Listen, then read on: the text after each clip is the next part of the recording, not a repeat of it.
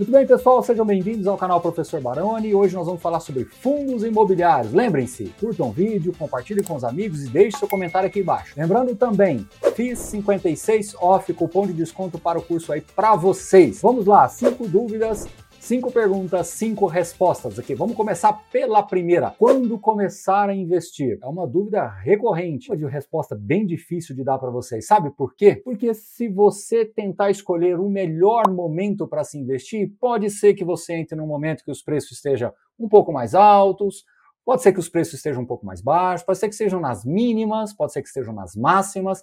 Então, qual é a orientação? Você ter assim um foco previdenciário, olhar para o longo prazo, pensar na renda passiva que essa carteira vai sendo estruturada com o tempo e começar a investir. Então, qual é o melhor momento para se iniciar investimentos? Eu acho que o melhor momento é você ter a iniciativa de realmente começar a montar a sua carteira de investimentos previdenciários, olhando para os rendimentos, pensando que você vai potencializando esses rendimentos à medida que você vai comprando mais cotas e montando a sua carteira. Esse é o ponto mais importante de se observar. O ponto inicial ali é muito difícil de você escolher o melhor momento. Então, procure se ancorar na ideia do início. Eu preciso começar.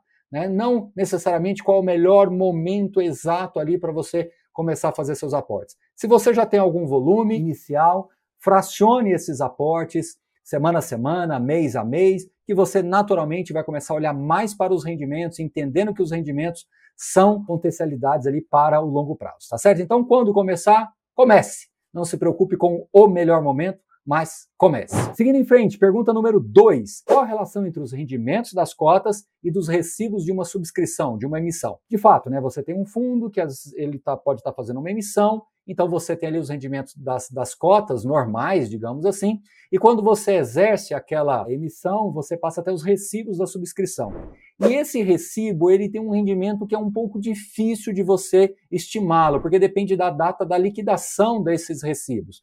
Então, normalmente, esse dinheiro fica em caixa e você vai ter um rendimento de um valor ali equivalente a um DI mesmo, a um rendimento de taxa de juros normal, né? Então, acho que o mais importante é você observar quando efetivamente esses recibos foram liquidados, quando eles saíram da sua conta e foram integralizados esses recibos na sua custódia, e a partir dali você vai ter uma quantidade de dias úteis. Então, normalmente esse dinheiro fica em caixa até que as alocações sejam feitas, o, o patrimônio totalmente integralizado, o dinheiro novo né, da subscrição com o fundo já que já existe, que já está ali em pleno funcionamento. Então, não tem como você estimar, mas considerando os dias úteis, você consegue ter mais ou menos uma previsão ali de rendimentos. Mas lembre-se, aquele dinheiro em caixa ele é temporário até que ele vai ser integralizado ao patrimônio, tá certo? Pergunta número 3. Qual o principal ponto de atenção em uma alavancagem? Bom, há vários pontos de atenção, mas vamos colocar aqui o principal deles. É você olhar ali os próximos 6, 12 meses, ver quais são as obrigações de amortização que aquele fundo tem, a sua alavancagem, e ver qual é a quantidade de recursos que aquele fundo tem em caixa para fazer jus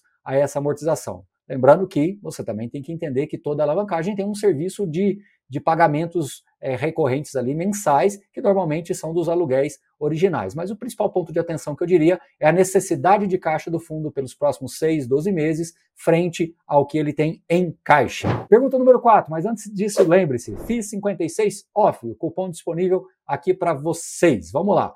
Quais as vantagens de percentuais iguais, né, ou parecidos, em uma carteira de fundos imobiliários? É uma, uma questão que até vale vocês procurarem, né, sobre diversificação ingênua ou naive diversification, né, que é um termo usado muito aí em alguns artigos, em, algumas, em alguns estudos, que mostram que quando você tem uma carteira mais equilibrada, você tende a ter assim uma, uma relação risco-retorno mais interessante. E nos fundos imobiliários isso ainda fica mais evidente, uma vez que você tem uma certa correlação entre os principais fundos. Né? Então, a diversificação ingênua ou a diversificação com percentuais parecidos ou equivalentes, ela tende a fazer com que você tenha uma manutenção das, dos seus investimentos de uma forma mais fácil, mais equilibrada. Você não vai estar exposto especificamente a nenhum, nenhum tipo de fundo específico, a algum locatário específico ou alguma, alguma revisional que possa ter, algum vencimento contratual que possa ter. Então você consegue equilibrar melhor aí o seu, os seus investimentos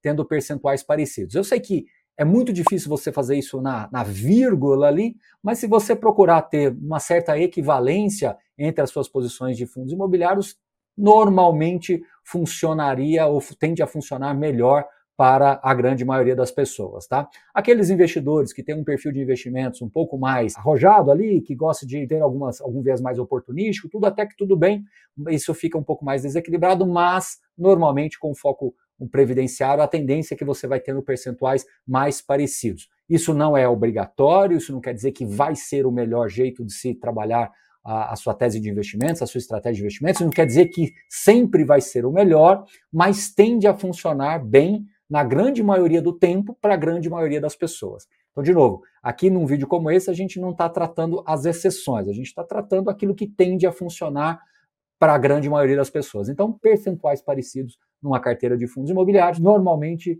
funciona bem. E fica aí uma, uma dica de estudo para vocês de diversificação ingênua ou naive diversification. Vocês vão enco encontrar alguns materiais, né, naive, né, N-A-I-V-E, diversification. Vocês vão encontrar alguns conteúdos interessantes sobre isso. Pelo menos vale a leitura. Eu acho que vale vocês pesquisarem um pouquinho mais sobre o tema. Talvez vocês gostem. Deixa um comentário aqui compartilhando um pouquinho do que vocês aprenderam. Mas de novo, há vantagens e há desvantagens, tá? Quando, só para citar aqui uma desvantagem, é que de repente você pode estar tá com uma grande oportunidade que, pelo fato de você estar tá com uma diversificação ingênua, né, com percentuais parecidos, iguais, talvez você não vá aproveitar tanto aquela distorção, aquela assimetria que potencialmente possa ocorrer no mercado. Tá certo? Quinta e última pergunta também falando sobre rendimentos, hein? Como observar né, os rendimentos da minha carteira? Existe aqui uma, uma, uma coisa que eu gosto sempre de de sugerir para que as pessoas façam é identificar quantos reais por cota cada fundo seu paga e você consolida aquilo ali como se você tivesse apenas uma cota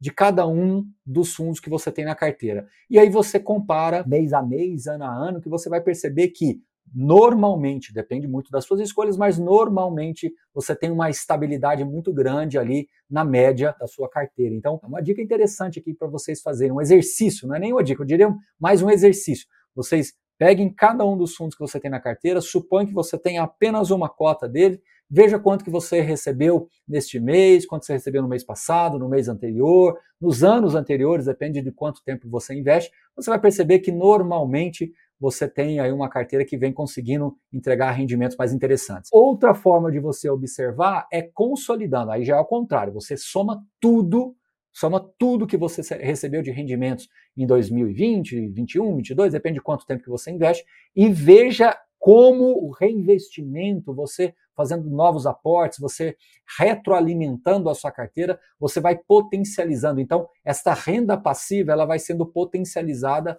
à medida que você vai fazendo novos aportes e reinvestimentos dentro da sua própria carteira. Então, duas formas aqui para você observar. Uma, reais por cota, você soma tudo e vê quanto é que deu o resultado, e a outra você soma realmente tudo que você recebeu.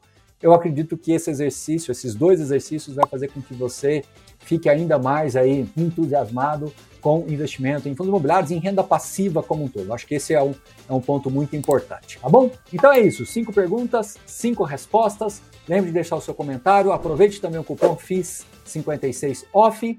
Até o próximo vídeo e valeu! Um abraço!